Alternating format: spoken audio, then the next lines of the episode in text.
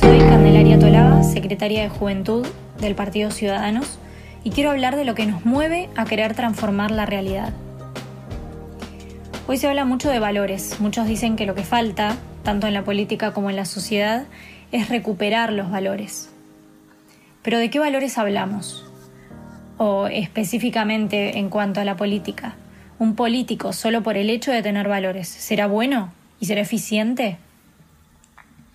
Los valores son, o debieran ser, la piedra angular donde se ancla nuestro programa político. No son en sí mismos una acción, sino el fundamento de la acción.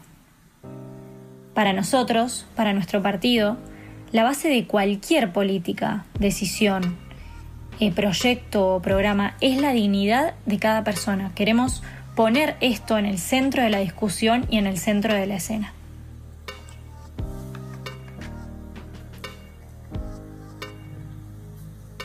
Creemos que la dignidad es el principio de todo derecho y que no puede ser vulnerada, vendida, sustituida, humillada o anulada por absolutamente nada ni nadie. La dignidad humana no es un adorno, algo accesorio o un simple atributo al que se puede renunciar. Hace a la persona y es por eso que defendemos la dignidad de todos, sin distinción alguna, desde el primer hasta el último segundo de su existencia hasta el final natural de su vida. La verdad es que suena fácil eh, decir que nuestro valor fundamental es la vida, como algo abstracto, teórico, o como algo reducido al momento del nacimiento quizás. Para nosotros no se trata solo del derecho a nacer y vivir, se trata de promover que además de nacer, se nazca con dignidad y que además de vivir, se viva dignamente. Por este motivo rechazamos cualquier tipo de privilegio arbitrario de una persona sobre otra, cualquier intento por ponerle precio a un ser humano, cualquier amenaza a la vida y la dignidad de alguien, sea por su edad, su raza, su religión, su sexo, su posición económica o cualquier otro tipo de condición.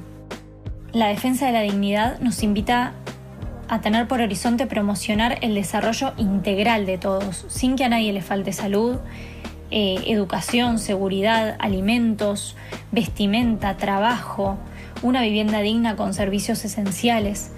No podemos, no podemos, me lo repito todos los días cuando siento que empiezo a olvidarme, no podemos acostumbrarnos a seguir viendo gente durmiendo en la calle tapada con un cartón o a permitir que aún en nuestro país, en, estos tiempos haya personas sin cloacas o que un chico deja la escuela y sale a robar o que no pueda aprender contenidos básicos por, por estar mal alimentado o que un adolescente se muere por sobredosis. Todas esas son pérdidas de dignidad. Los ciudadanos hemos delegado durante mucho tiempo, quizás demasiado, la promoción del desarrollo humano en el Estado y hoy lo padecemos porque vemos cómo sistemáticamente se atenta contra este valor que para nosotros claramente es fundamental. Hablando más claro, más llano, no apoyamos el aborto ni la eutanasia, estamos en contra de cualquier intento de promover o de hacer la vista gorda a problemáticas como el narcotráfico, la trata, la indiferencia ante el drama cada vez más común eh, de las adicciones que destruyen la salud y la voluntad de miles de niños y jóvenes y adultos de nuestra sociedad.